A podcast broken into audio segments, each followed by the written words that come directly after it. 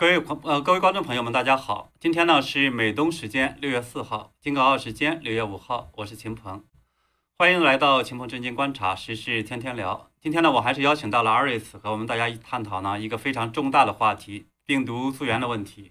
是的。那么今天我们有一些个非常重大的，还有独家的发现呢，要和大家一起分享。那在此也首先感谢秦鹏老师的邀请。那也请观众朋友们呢，不要忘记支持我们，关注、点赞，还有专访我们的新唐人频道，还有秦秦鹏的正经观察频道。我们今天呢，还想探讨一个全世界现在都在高度关注的话题，即到底呢是什么独立让世界到现在才开始调查病毒的来源？那么六月三号。前国务卿蓬佩奥接受大纪元专访，透露呢，他在要求调查病毒来源的时候，曾经遭到了来自美国政府内部的阻挠。一名美国国务院职员警告说，调查呢会打开一只装满蠕虫的罐子。那么令人好奇的是，这只罐子里边到底有哪些赫赫有名的人物呢？我们看到，几乎同一时间呢，美国非常著名的媒体叫做《名利场》（Vanity Fair），它是发表了一篇深度调查的报道。这篇报道中是显示，美国前 CDC 的主任，也就是 Redfield 这个叫做雷菲尔德的主任呢，是证实说，自从三月底他公开支持病毒的实验室起源说后呢，居然收到了来自其他某些著名科学家的死亡威胁。而在此之前呢，他说他以为这些只有政客才会搞这种威胁的事情的。那么。在蓬佩奥，还有呢，就是 CDC 的这个前主任的这样的被警告，或者呢是被死亡威胁这样的一些谜团的背后，到底隐藏着什么样的秘密呢？那本期的视频呢，我们就会和 Aris 一起来挖掘这个背后的一些故事，也想看看呢，到底是什么样的人充当了帮助中共还有石正丽他们呢去掩盖病毒来源的海外的帮凶。是的，那我们首先来说一下美国前国务卿，也就是蓬佩奥最新披露出来的消息。我们知道，在一月十五号的时候呢，蓬佩奥是发表了一份国务卿的声明。那当时他还是国务卿嘛？那其中就包括了一项非常重要的信息，就说武汉病毒研究所的研究人员，在整个疫情蔓延到整个中国还有其他国家，包括美国之前呢，就已经提前好几个月出现了病毒的症状。他的声明中还提到说，武汉病毒所在进行这个功能增强的实验，还问美国纳税人的资金能否可。可以被挪用于武汉病毒所研究的中方秘密军事项目。而就在昨天六月三号呢，蓬佩奥国务卿是向英文《大纪元时报》证实，他即使当时想要把这份声明给公之于众，背后也是费了好大一番力气。他介绍说呢，当时一个主要的障碍就是这些个重要的证据有一部分在情报机构手中，而这些个机构呢是反对公开发布这些证据的。那么，一位直接了解这件事情的前国务院高级官员呢，也向《大纪元时报》证实说，蓬佩奥对每个。参与国务院调查病毒来源的员工呢，都明确的向他们表示过，说要他们追寻事实，无论这个事实到底会导向何处。那当时呢，他就说了，遭遇了美国政府内部非常激烈的反对。那这位前高级官员就说，蓬佩奥是用一句话去回应了这些个人。那这是军队生涯中蓬佩奥经常喜欢用到的一句格言。那蓬佩奥就说了，说去他们的。告诉他们是我国务卿拍板说要做的。那他这位官员呢，还提到说，蓬佩奥说了一些非常重要的话。蓬佩奥说呢，我不在乎你们到底最后挖出个什么结论，管他是我在政治上喜欢听到的，还是我们不喜欢听到的东西。我想要知道的就是真相，而这正是这整个小组在调查过程中所该秉持的态度。那么这些是这位高级官员的复述，蓬佩奥国务卿当时的原话。那同一天，美东时间的六月三号，美国的媒体《名利场》。发表了一个重磅的调查报告，其中呢也披露了一个令人震惊的消息。美国疾病预防控制中心前主任是雷德菲尔德告诉《名利场》，他说呢，在三月份，当他告诉呢美国有线电视新闻网，也就是 CNN，他认为说是冠状病毒呢意外的是从武汉病毒研究所，然后是逃逸之后，收到了呢其他科学家的这个死亡的威胁。他说，因为我提出了一种假说。所以呢，我就遭到了威胁和排斥。本来呢，我以为这样的这种威胁和排斥呢，是应该来自于这个政治家们。我没想到的是什么呢？来自于这些科学家们。的确，在我们印象中，科学家科学家都是像正儿八经的，是吧？是很有风范、很有气度的人。那为什么蓬佩奥还有这个主任他会遭到如此的待遇呢？那么在六月三号《名利场》的深度报道之中呢，就说了，国务院内部的主要官员是试图阻止公众了解美国资金支持五毒所所在做的功能增强研究。那蓬佩奥就说了，这样子的资助呢，是一个非常有争议的斗争。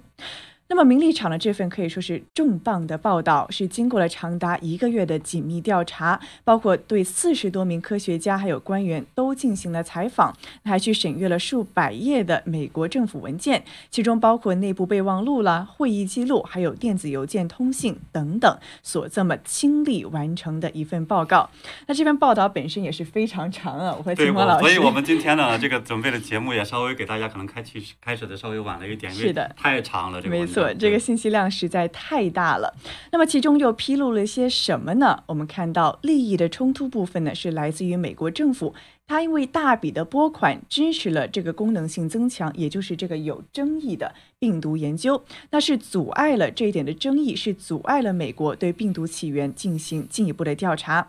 那报道中还提到说，有次国务院开会的时候啊，有些官员就想让中共。透明一点，想要寻求透明度，但是呢，就遭到同事们的明确警告了，说你不要调查武汉病毒所在搞的功能性获得研究，为什么呢？因为这会引起对美国政府资助的这种不受欢迎的关注。那换句话说呢，是美国政府内部出现了非常大的阻力，而也随着这份深度调查报道呢，是普之于普之于这个公众之下的。那么，在这个名利场报道之中，还有一部分那个内部的备忘录被曝光。那看到美国的国务院呢，是有一个叫做。军备控制审查还有合规局这么一个部门，那这个部门的前代理助理国务卿，他叫做托马斯·迪南洛，他是写到呢，说他们自己局内的工作人员还有当局的工作人员呢，都要警告官员说，不要对病毒的起源进行调查，因为如果继续下去的话，它将会打开一个。装满蠕虫的罐子，就是这个 worms 的一个 jar，非常的可以说听起来就感到非常的令人心惊胆魄，是胆战，没错。所以呢，当然作为这个，当然听到这样的名词的时候，我想呢，我不知道观众朋友们是不是跟我一样，是会非常的好奇，说如果调查下去打开的这么一个装满蠕虫的罐子，这个罐子到底是会暴露出什么东西出来？是啊，那我们也知道呢，说如果不进行调查，谁最高兴？那当然是中共，还有呢武汉病毒所的这些背后的这些主人们。所以呢，今天呢我们的节目呢就来挖一下，说到底呢是在海外哪些人在帮助中共去掩盖真相，而有意或者是无意的充当了中共的帮凶。那么因为时间的关系呢，我们今天的这个主要是聚焦于相关的一些科学家们。那我我先给大家介绍一下这种研究方法。我们顺着两条线啊，第一条线呢，我们是。再去讲说，去年我们知道呢，引起整个科学界还有政界一个极大震动的，是著名的医学杂志《柳叶刀》，他发表了一篇的声明。这篇声明呢，就再去说这个病毒的起源是来自于自然界，而不其他的所有的说法都叫阴谋论。没错。所以这样的一个文章又来自一些非常著名的一个杂志，非常著名的一堆的科学家，这就相当于就是把所有的其他的这些我们叫科学界的、政界的许许多多的人进行了封口。啊，其他人也就相当于是噤若寒蝉。你要再提呢，就就是阴谋论，甚至他给你扣上一个什么别的帽子，反科学、反科学等等这个帽子。所以呢，我们就想顺着这条这个文呃声明，去看看什么样的人在帮着联署了这么一个声明，以及呢，他们跟中共的这个研究所以及中国的他政府，他到底有什么样的一些合作？这是一条线，我们想看的。那么第二条线呢，我们也想顺着就是《名利场》这篇报道，看看呢是阻止，呃，蓬佩奥国务卿呢当时他们所调查这种功能增强性研究的还有哪些人？他们呢跟中共有没有什么联系？是的，我们的确今天的信息量非常大。那么在此之前，我有个非常基本的问题，那秦峰老师，您可不可以再帮我们解释一下，为什么您要反复的提到一个关键词叫做功能增强性研究呢？以及为什么这一个是判定与中共有无联系的一个重要的依据呢？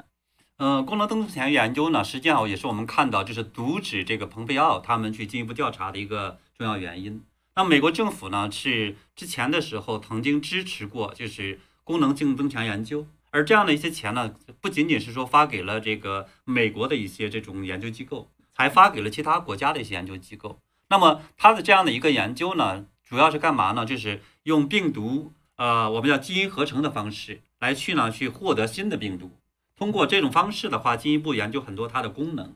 那么我们知道呢，说。这段时间其实也有很多人也也听说了一点，就是说武汉病毒所呢，它曾经是在把 SARS 病毒还有蝙蝠病毒进行了嫁接，基因嫁接，最后形成了一个新的病毒。那么他们曾曾经发表过论文。那么这种情况下的话，其实就带来了一个问题。那么也许有的国家可能是会把这个东西用于好的，就说用来预防疾病。但是呢，某些特定的国家或特定的这些机构，他们很可能就把它用于。一些见不得人的目的，甚至有可能跟这一次的大瘟疫有关。这也是为什么我们看到呢？是那些官员想阻止呃蓬佩奥他们去进一步研究的原因。他不想引火烧身，说不管怎么着，你是美国政府，他资助了这种研究，对吧？没错。甚至来讲的话呢，那么这背后是不是因此就会导致说，呃，武汉病毒所所做的这件事情背后，那么引起是不是好多人说你美国政府是不是也有关系？所以呢，这就是我们看到的这么一个事情。但是呢，我们看到现在呢，就是值得大家高兴的是什么呢？那蓬佩奥是呃坚持住了，没错。他的话呢，其实确实事实上是揭开了一个我们讲说充满这种蠕虫的罐子。那么，所以呢，我们就今天看一看这个里边的罐子里边到底是什么东西。嗯，是，我们也看到呢，《名利场》这份报道还披露了一个从来没有发布过的重要信息，就是一位前国务院的官员说啊，去年十一月这条线索。是出现了绝对令人震惊的机密信息，那包括我们之前知道了三名政府。官员呢是告诉五毒所的三名研究人员说，他们都与冠状病毒的功能性获得研究有关，而且在二零一九年的十一月都生了病。那么似乎呢是与这次的病毒症状非常的相似，还送过去医院。那我们也知道呢，国务院的官员之之前还披露过，说其中还有一名科研人员的妻子呢是因此去世的。那可以看到，这是个非常重大的消息了。中共到底为什么要极力的掩盖？所谓的功能获得性研究，以及美国这边为什么又有这么一撮人要极力掩盖这个信息呢？似乎两者是有共性的。那不管出发点是什么，客观上都的确使得这个武汉病毒所呢逃避到了一部分的检查。对，所以的话呢，就带来一个问题，就是说这一次名利场的这个报道，他通过三个呃官员的这样的一个信息呢，确认了说这个武汉病毒所的三个研究人员。不仅仅是普通工作人员，而是三个研究人员，而且是研究什么的呢？研究就是这种功能获得性的这样的病毒的。对，这次是说就是研究的就是这个课题。对，所以这就带来一个大家的疑问：说为什么三个人同时能够发生这种我们讲说感染？是。那么是不是就是感染了这种功能获得性的病毒？而且的话呢，看起来这症状又和这种 COVID-19 是几乎一样，而且其中一个人的妻子还死去了。所以这就带来一个非常非常大的一个问题，就是看起来把所有的这些线都穿起。对，所以的话呢，那我们就有必要去看看，说什么样的人再去掩盖，说是不希望国际社会或者包括这个我们讲说美国国务院进行调查。是，当然我们主要今天是侧重于这些科学家。没错。像我们刚才为大家提到了，说蓬佩奥等等，他们是提到美国政府内部已经有官员站出来说，OK，不要查，不要往深挖。但是我们知道呢，政界只是一部分。更大的，包括在社会上平民百姓影响可能最大的，没错，更大的反而是科学界的发声。我们知道呢，我们都觉得说啊，科学家是最权威的、最可信的，特别是在这种病毒可以说是非常晦涩的领域之中吧。是，科学家更是说一不二的。那我们知道呢，这一次名利场的这份深度挖掘的报道。反而是挖出了一些个科学家此前齐声这个齐声发声的时候背后的一些个内幕。那特别是我们记得的，就是在二零二零年的二月，这位这个顶尖的国际医学刊物《柳叶刀》所发表过的一篇声明。那当时是有二十七位公共卫生的科学家都说说我们团结一致，是强烈的谴责，说呢是新冠病毒绝对啊强烈谴责这种说新冠病毒不是自然起源的阴谋论。相反的，就是说肯定是自然起源。对，所有的只要不是的，全是阴谋论。没错，这是他们的这个呃这种声明的那么一个最终的一个目的。没错，那这份联合声明呢，当时是可以说被用作可以说是打击实验室这种所谓阴谋论的一根最大的棒子吧，最大的一根打人的棍子。那人都说啊，你看科学家都齐刷刷的，对，没错，是齐刷刷清一色的二十多个科学家一起这么说。还有谁敢相信这个病毒是实验室来的呢？那你这不是不相信科学吗？云云。但是现在真相是被揭露出来，这二十七个人真的是异口同声吗？真的是不约而同按照科学结论去发声吗？那这份报道我们就可以看到，披露出来了一个可以说让人非常。惊讶的结论了。原来呢，这一封联署信呢，联署声明背后是有一个主要的，把它叫做布局者也好了，号召者也好，甚至可以说是操盘者也好了。就说这封信呢，从他的联署人名单上有谁，到最后发布的形式，这一条龙的环节呢，都在这个人的精心安排还有鼓掌之中。那这个人呢，就是现在已经因为国会调查，还有对这个 N I H 资金有没有资助武汉病毒所的研究，所处在风口浪尖上的达萨克了。对，这两天呢，我们大家也知道呢，说是福奇的博福奇博士的这个邮件门也是在风口浪尖，然后其中牵扯到一个重要的人物，恰恰也是达萨克。没错，达萨克在这个四月去年的四月十七号的时候，他呢是写邮件去表扬福奇博士，说呢，福奇博士你。真棒，对吧？大概意思是说 啊，就是呃否认了或者拒绝了呢，说是来病毒这种所谓的实验室泄露，类似这种阴谋论。所以他实际上看起来，第一两个人非常熟悉，第二呢，达萨克其实一直在背后在高度的去关注着各种各样的这些人的说法。他们呢是否定一切的人，说是拒绝一切的人去再去说病毒来自于这个实验室的说法是。那为什么我们刚才把达萨克称为这些个无论是联合的声明也好等等的操盘者呢？因为呢，他是被暴露暴露出来了一封邮件。那这封邮件之中呢，他是想要故意隐藏他自己还有几位科学家在搞这个声明其中发挥的角色了。那可能就有人问了，说嗯，刚刚他不是很高调吗？为什么偏偏在这个声明上？怕自己，怕别人出风头对，这就很有意思，对吧？所以呢，我们说要到底呢是什么样的这个原因促使呢？说他要去在背后去做这样的这种联署，而且呢，那么之前我们也知道呢，说作为科学界来讲，当你去支持某一个理论或者某一个这种人的时候，你首先要去声明说，我跟这些人没有联系，没有这种利益关系。那么如果这样的这种邮件曝光出来不是这么回事儿的话，那么。这个背后就会进一步的曝光出来说，这个问这是有问题的。没错，那我们切入正题啊，到底这个邮件写了什么呢？是，那达萨克呢是特意在一封被曝光的邮件中提醒了两位其他的科学家，但不是提醒他们说哦赶快去签，而是提醒他们说呢你不要签这份联署声明。那这两位被警告的科学家呢，分别是新加坡国立大学医学院的王林发教授，以及北卡罗来纳大学的巴里克教授。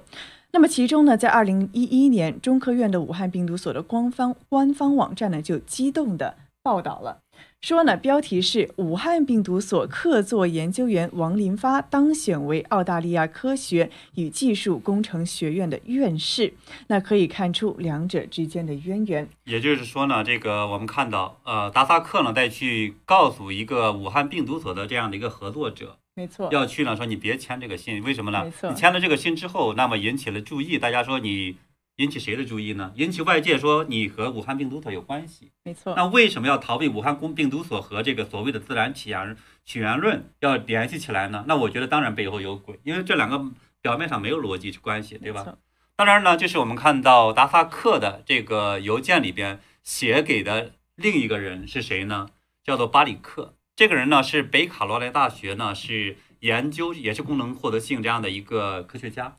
他呢是在之前的时候和武汉病毒所呢是做过这方面的一些合作。结果呢，特别有这个这个科学家特别有意思。你知道哈，这个科学家在今年五月十四号的时候，我们知道了，最近是有十八名科学家，没错，也是非常著名的科学家，也是在这个科学杂志，在科学杂志上，科学杂志的这种地位，我们知道都比这个比那种《柳叶刀》是要高得多，因为它这相当于是自然界的这么一个，所以呢，它这上面呼声明呢，就是呼吁对那个 COVID-19 这个起源进行透明客观的调查，并且指出呢，说我们必须认真对待。关于自然和实验室异这种逃逸的这种假设，直到呢我们有足够的这种数据，那么签名者里边呢就包括了这个巴里克，对，结果呢我们就看到，所以他之前的时候呢就是支持在上边呢是呃可能说避免签名，或者反正是这样的一个关系的背后呢至少有这样的一些联系，对吧？可是呢这之后突然间呢成了一个就反对中共说要调查的这么一个人。结果呢，我们就看到是前几天有一个非常著名的文章，骂这个福奇呢，是这《环球时报》这个是发表的。他说呢，他们背叛了中国科学家。那么当然，他这个他们里边呢，就包括是夫妻博士，因为当时夫妻博士呢在讲说，呃，他不再去坚信说，呃，就是病毒自然起源说自然进化而来，他呢认为说是要调查这种实验室来源，调查中国的这个呃实验室。等等的，所以呢，导致中共是呃恼羞成怒。那么，呃，《环球时报》同时骂的另一个科学家是谁呢？也就是包括巴里克。就同时都被中共说，嗯，你怎么背叛了我们中共的对对对，所以我觉得特别有意思。嗯，是。那我们看到这两个科学家呢，之前是被这个达塞克所点名发邮件，叫他们不要签署当时的这份《柳叶刀》上的声明。那这封达塞克的邮件标题也是非常的有趣吧？它的标题是这么写的：他说呢，你不要签署这份声明，你不用签署这份声明。感叹号，感叹号。那这个邮件中是写到呢，说刚刚我们到处发出去的这封邮件呢，我刚刚我昨晚呢和王林发谈了，说我们都觉得你他就是这个科学家，还有王林发，还有我就是达赛克呢，都不应该签署这一份声明，因为这样子呢才能够让我们和这份声明保持距离。不然呢，会适得其反。他还接下去写到说呢啊，列了几个人的名字。他说这个这个 A B C D，我觉得呢应该会签署这份声明的。然后我今晚呢再会把这份声明发给其他一些个关键的人。然后呢，我们就把它给公布出来。方式上让它看起来不能够扯上我们的合作，不能让它 link back to our corporation 这样子呢，我们才能够最大化独立立场的声音。那么这份这是他邮件被曝光出来的原文原字。对，结果呢，我们就看到最后的这样的一个结果就特别有意思，就呃巴里克教授就北北卡罗来纳的这个教授呢没有签名，而呢是达塞克就是。呃，我们叫说生态呃健康联盟的这么个主席，也是世卫组织的一个调查的专家，他呢最后是签了名，所以呢，我觉得这也特别有意思。是，而且现在看到达萨克本人也成为了众矢之的了，和这个福奇博士是有的一拼。对，因为福奇博士呢，也因为就是这个和达赛克的这样的一种我们叫说资助，通过 NIH 呢，类似这些呢，资助了这个呃，就是透过这种。生态健康联盟，然后资助了很多的这种实验室，结果呢，其中的包括就是我们看到的这个，就是呃武汉病毒所，所以呢，结果就是达赛克的这么一个出头，结果就把他自己又进一步的推向了风口浪尖，所以我觉得当时也不知道他怎么琢磨的，突然间就一琢磨，叫别人不要签，他自己反而签了。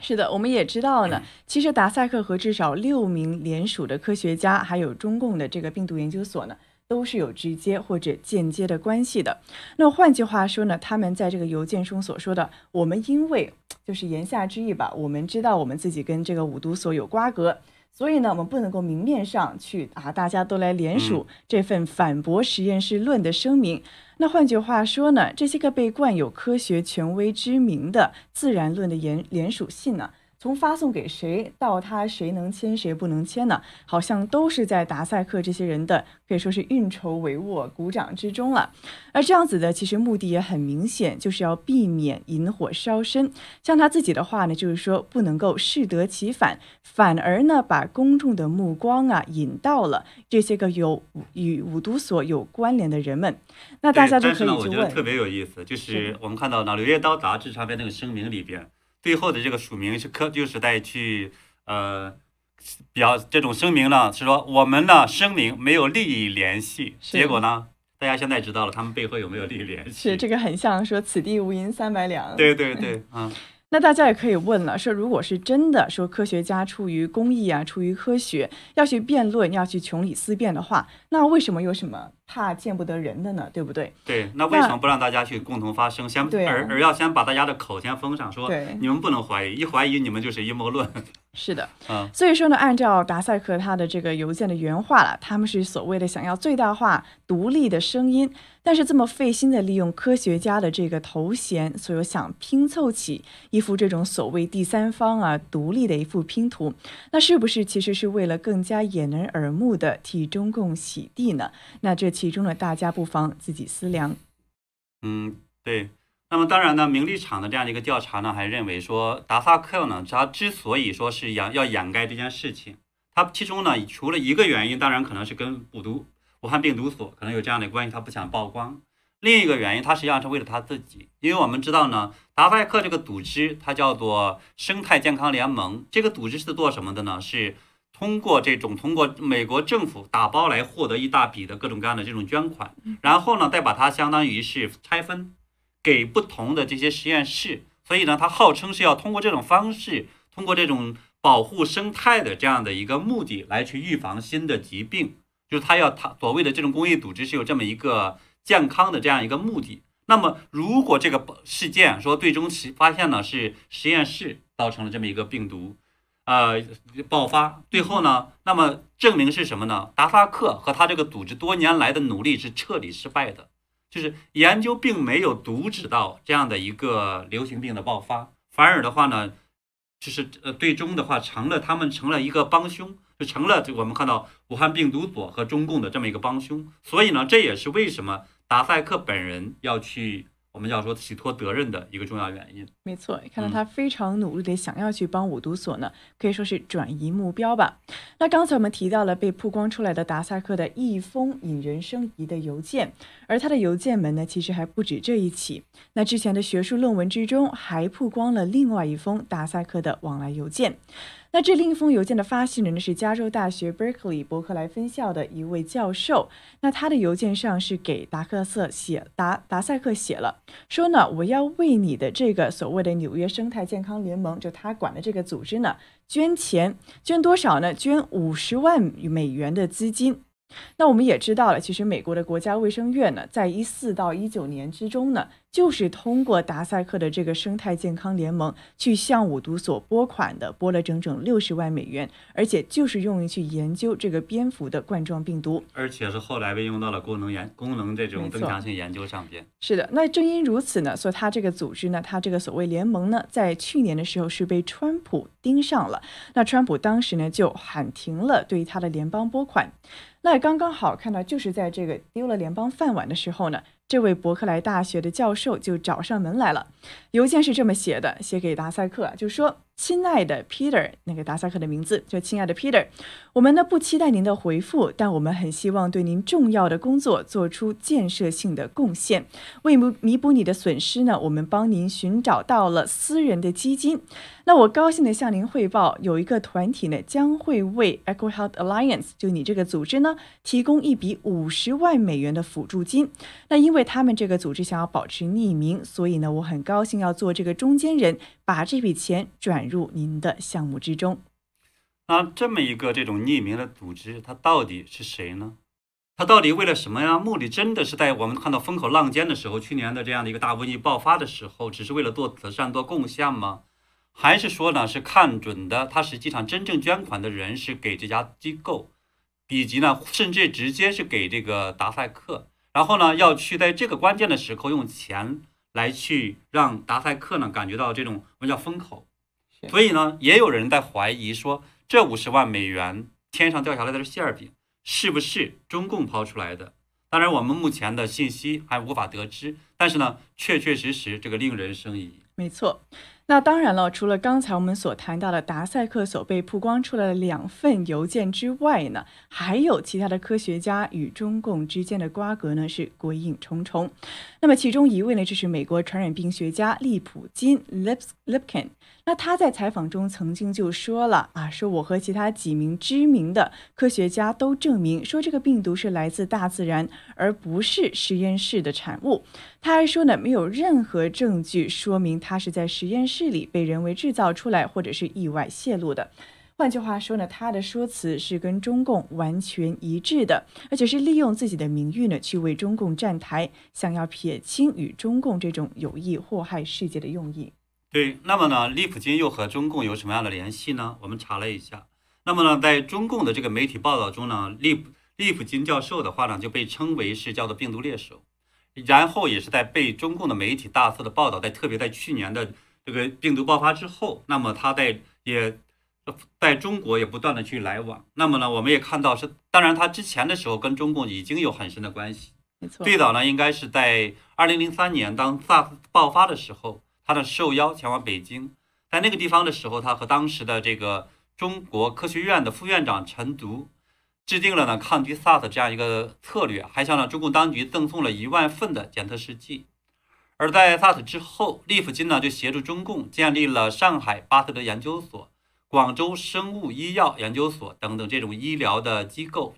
那么呃研究的机构。那么二零一三年的五月呢，他是在到中。到北京和中国疾控中心签署组建了叫做病原发现联合实验室，其投资的资金呢全部来自于中共。而基于利普金的巨大的贡献，那么二零一六年一月，他呢是作为七位外籍科学家之一呢，获得了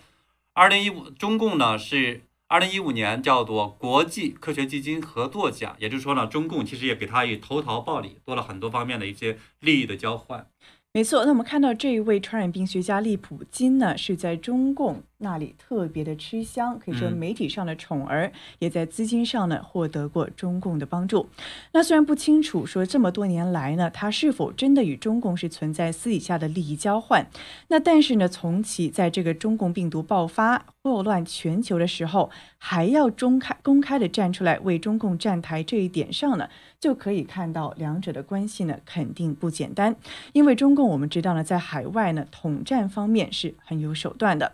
那也不知道是不是巧合呢？就在不久之前，我们看到利普金呢，还在哥大接受了中共媒体人杨澜的专访。而就在二零二零年的一月份到二月四日呢，利普金还去中国，还去跟这个中国政府的高官还有专家见过面。还有媒体也报道了，说他和他所谓的这个老朋友钟南山，对，也在机场呢，关于这个疫情的情况进行过面谈。我们也知道呢，一再替中共站台的钟南山呢，就是这种所谓。疫情首先啊出现在中国，但是不一定发源在中国这么一个理论的抛出者，那他不去疫区呢，反而去跟中共的官员和专家见面，那得出什么样的结论呢？我们相信已经不难猜测了。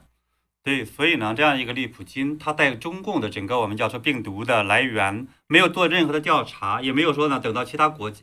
这种科学家做一些这样的充分的研究之前，他就。在最早非常早的时间内就抛出来说，只能来自于所谓的自然界。没错。那么它的科学依据在哪里？我们没看到。但是我们看到了它跟中共的这样的一个非常紧密的关系。所以呢，他这样的一个这种说法或者这样一个这种角色，实际上我觉得是值得我们去怀疑的。没错，那其实呢，到最后我们再为大家补充一个，我们知道今天时间呢非常的紧，因为内容的确是非常的充实。那还有一位呢，就是这个《柳叶刀》知名杂志的总编，我们也知道这份声明跟他是颇有渊源。那这位总编他和中共的关系又是如何呢？对，那我们知道呢，是恰恰这样的一个声明，说只是因为《柳叶刀》杂志就很好心让他们做了发表了声明吗？因为我们也知道呢。尽管那个声明是属于这种要读者来信型的，是，但是呢，作为一个严谨的科学杂志，它也一定作为一个专家，他也一定很非常清楚，说病毒来源的话，不是你这个在病毒爆发的这么几个几天时间，你就能够去得出来结论。我们知道呢，萨斯病是在二零零三年的这个开始，中国科学家开始研究，二经过十四年之后才得出来说是发现来自于这种蝙蝠病毒。对吧？来自国子狸等等这些事情确认。那么这那么中国的那个整个这一次却在这么短的时间内得出来，那么作为《柳叶刀》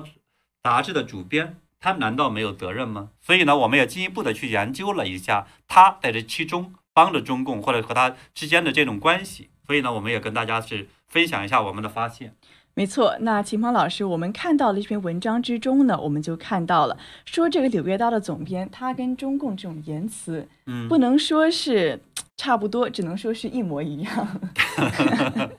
对吧？那他就说了，说指责中国是病毒病毒传播源头的说法，而且是没有用也不真实。他又说呢，我们真正需要做的是冷静下来，跟中国政府来合作，了解疫情，来竭尽所能确保疫情不会卷土重来。他说，中国自己呢也不想看到疫情的爆发，所以也不应该为此而负责。嗯，这样子的话听起来有点耳熟。对，我觉得这个是个。很贴心，对中国共产党来讲是很贴心的一些表述，对吧？那么这个是这个话呢，他是什么时候说的呢？是在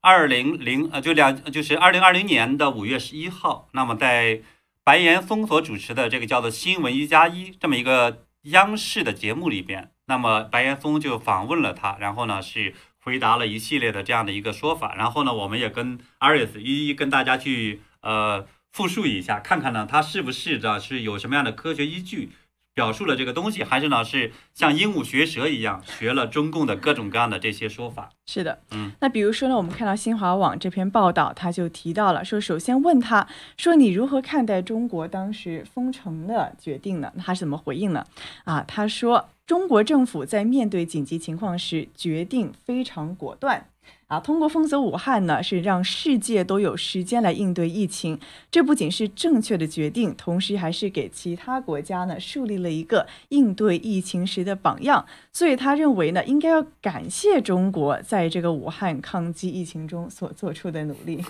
也就是说呢，是代替中共再去唱赞歌。是。那么他呢，就是白岩松又问他呢，说是二二月二十号呢，《柳叶刀》杂志就刊文说呢是。反对病毒不是来自于大自然的说法，然后就问他为什么，他就说呢是，呃，这种这实际上他就上来上来就定性，说呢这是叫做病毒的叫阴谋论，然后还说呢是世卫组织总干事，当然总干事这个谭德赛在那段谭书记在那段时间做了什么，大家也很清楚。所以呢他说我们现在要对抗两种疫情，一种疫情呢是病毒疫情，另一种疫情呢是虚假信息引起的。然后他说这种您提到这种病毒阴谋论对抗击疫情是不利的。所以呢，我们要了解疫病毒疫情并科学态度，这种研究它，不能让这样的阴谋论扰乱我们的思维。这种阴谋论造成的负面影响是很严重的啊。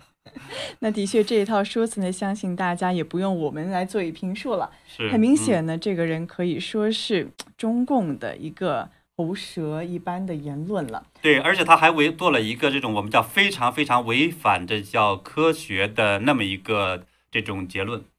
那么白岩松就问他说：“寻找零号病人有意义吗？”结果呢，就这个呃，刘刀总编呢叫霍顿，他就在讲说：“我认为寻找零号病人并不是很有意义。”就是这个大家也很清楚。如果他零号病人的时候，大家就会进一步的去追查，到底中共官方说的十二月呃二零一九年的十二月八号出现了第一例病人，但那么之前到底有没有人感染？到底是不是所外边外界所说的来自于武汉病毒所的这种研究人员？等等等等，这个问题追查下去，大家都知道把火会引到哪儿去。所以呢，这个时候我们知道说，作为一个常识性的寻找零号病人的这么一种努力呢，他说是没有意义。是我们看到《柳叶刀》的堂堂总编在新华网上在接受中共党媒的采访中，他是这么的一套言辞。那所以说，看到刚才我们一开始所为大家所提到的那二十多个科学家所谓的联署信。去否定这个所谓的实验室学说，那这样子的联署放到一个由这样子主编所主导的《柳叶刀》杂志上，这个可信度到底有多少呢？含金量有多高呢？那相信大家呢自己心中可以掂量的。没错，对。那换句话说呢，我们看到这一篇《名利场》（Vanity Fair） 它的报道呢，可以说是一时激起千层浪。那我觉得很巧的是呢，这篇这个杂志它的名字呢。也很对应我们所看到的这一切名利场，那的确呢，我觉得这还是说清了的啊，说是为了名，为了利去做，是这种违背良心也好，违背自己人命也好，没错，草菅人命也好，违背不仅的是科学的准则，还有作为人最基本的道德底线也好。那你说是为了名，为了利，所在名利场中的争夺和搏斗之中所做出的种种行差踩错啦、一念之差啦，这种扭曲啊、掩盖等等，那我觉得这还是说的。算是说好话了，对，说好话了。那万一不仅是名利场，而是说无论是处心积虑的，还是说呢，因为与中共本身千丝万缕的瓜葛，而在这重要的关头做出了背叛自己良心，也背叛了为虎作伥的为虎作伥、助纣为虐的事情呢？那我相信，这一个不仅是名利场最淋漓尽致的展现，更像是。这些人所有朝一日呢，所不得不所面对的审判场的一个即将预示的结局。对，所以呢，我们今天呢就跟大家去回顾了一下，我们也讲出来说，这里边呢是几大的著名的人物，那么包括达萨克的这个专家，以及呢他所背后联系到的至少六个和他直接有关系的，就是来自于生态健康联盟的工作人员，或者是他的资助过的这个实验室的专家。那么我们也点到了呢，是《柳叶刀》杂志的这个主编叫做霍顿，或者也有翻译成何顿的。是。那么当当然，我们也看到了被中共称为病毒猎手和钟南山的老朋友的这个，呃，就是列普金。对。那么等等这些人呢？那么大家到底他们是不是真的就是我们说可能要揭开坛子里边的这些叫做蠕虫？蠕虫。那么大家呢自己来去判断。是的。那非常感谢大家呢。今天我们知道节目时间有点长，但的确呢，其中各种呢是需要一定的波斯抽检了，来为大家呈现这其中的，无论是弯弯绕绕也好了，还是说这种暗潮涌动、明里暗里的人心呐，做事上的各种的真真假假。那相信大家呢，如果有兴趣的话呢，也可以去看一下名利场的这篇深度报道，那相信也会大开眼界。那么好的，今天非常感谢观众朋友们与我们一起去探讨这个很有深度的话题。我们在下周的直播中会与大家继续见面。那我们下周见，谢谢大家。